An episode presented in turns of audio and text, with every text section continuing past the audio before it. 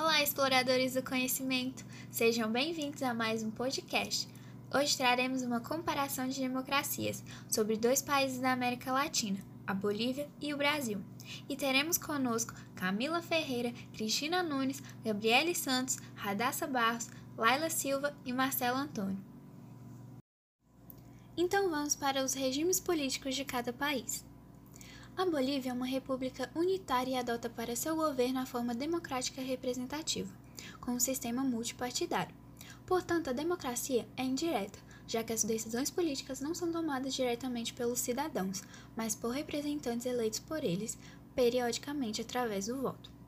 A Assembleia Legislativa Plurinacional, anteriormente Congresso da Bolívia, é o mais importante órgão legislativo da Bolívia, que é de tendência bicameral e a duração do mandato da Assembleia Legislativa, ou seja, Câmara dos Deputados e Senado, é de cinco anos.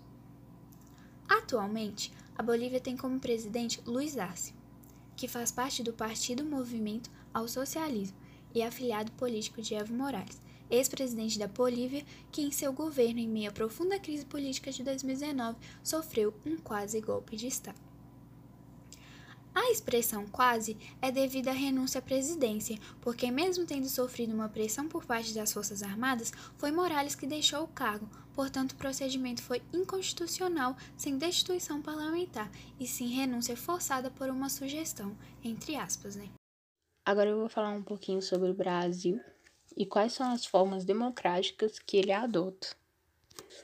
Bom, o regime de governo vigente no Brasil é o presidencialismo.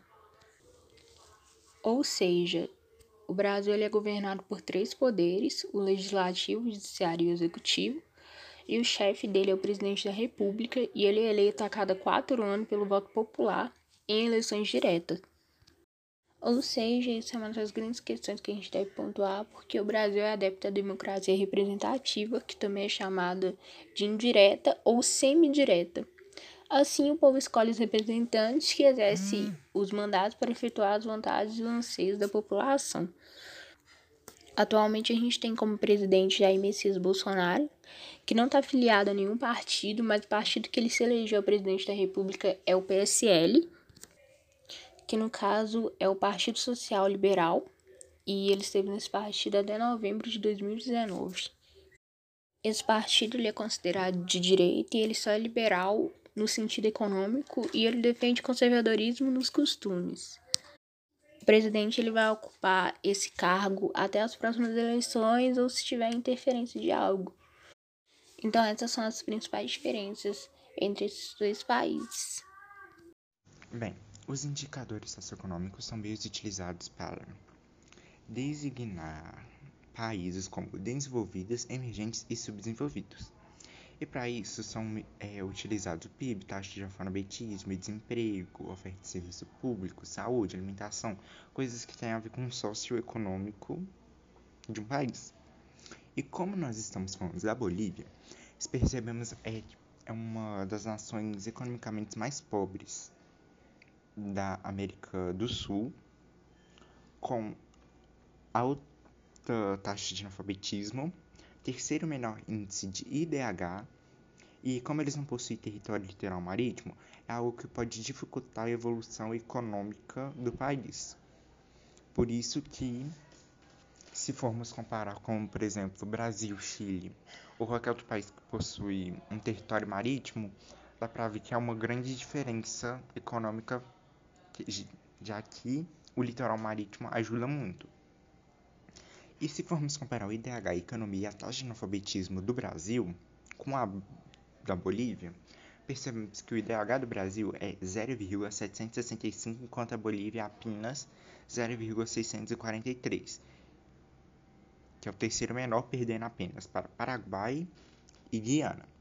E o PIB do Brasil chega a ser 1,84 trilhões de dólares, enquanto a Bolívia 40,9 bilhões de dólares.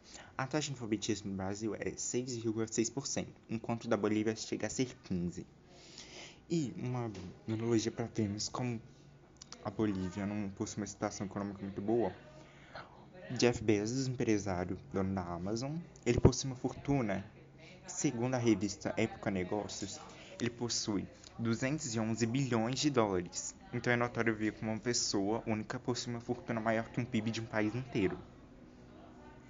E segundo o, a BBC News, houve um milagre econômico durante, com o ex-presidente Ivo Morales, que ele fez a nacionalização do petróleo e gás natural, mas isso iremos abordar mais na frente. Quando os indicadores econômicos e sociais da Bolívia são comparados, é gritante diferença entre um plano e outro.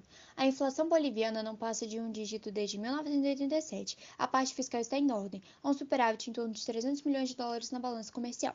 Por outro lado, trata-se do país mais pobre da América do Sul e do segundo na América Latina, só perdendo para o Haiti. Uma das razões é o altíssimo nível de desigualdade na distribuição de renda. Segundo especialistas como ganhador do Prêmio Nobel da Economia, Joseph, o que mais causa indignação é o fato de a Bolívia ter sido o país que melhor recebeu a cartilha do Fundo Monetário Internacional, o FMI, e os princípios do consenso de Washington, que incluem a privatização e o arrojo fiscal.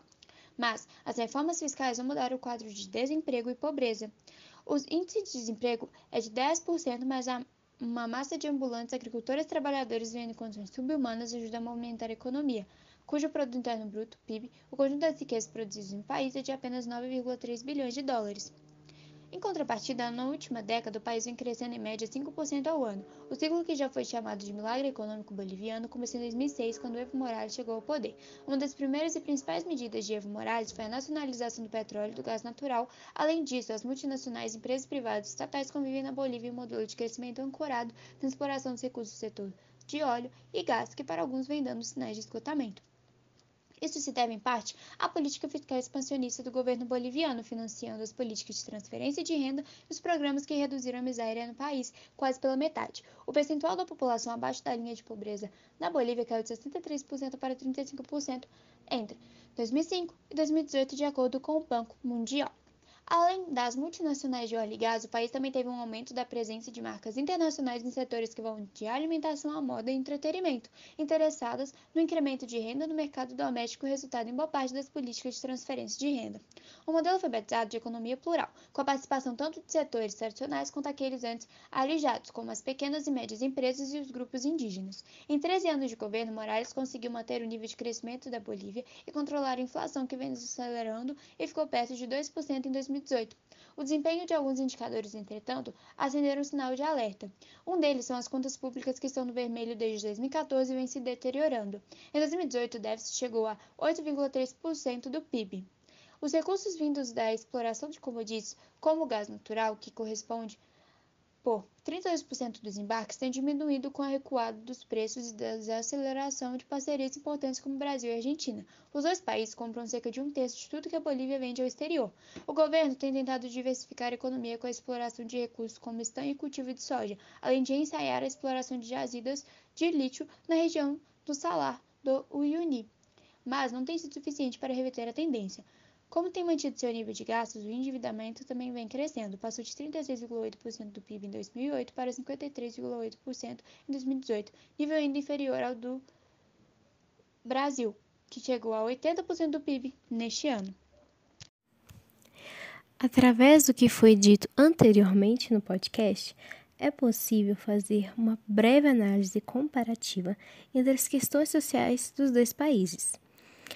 Mesmo a Bolívia sendo um país democrático, onde a população vota para colocar pessoas no poder que vão tomar as decisões políticas, ela tem suas diferenças sociais com o Brasil.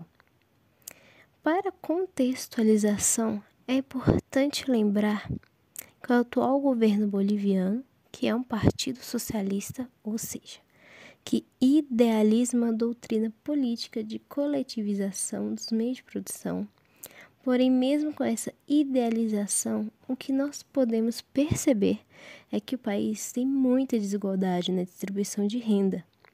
E, além do mais, tem um PIB inferior ao do Brasil e uma taxa de analfabetismo mais alta.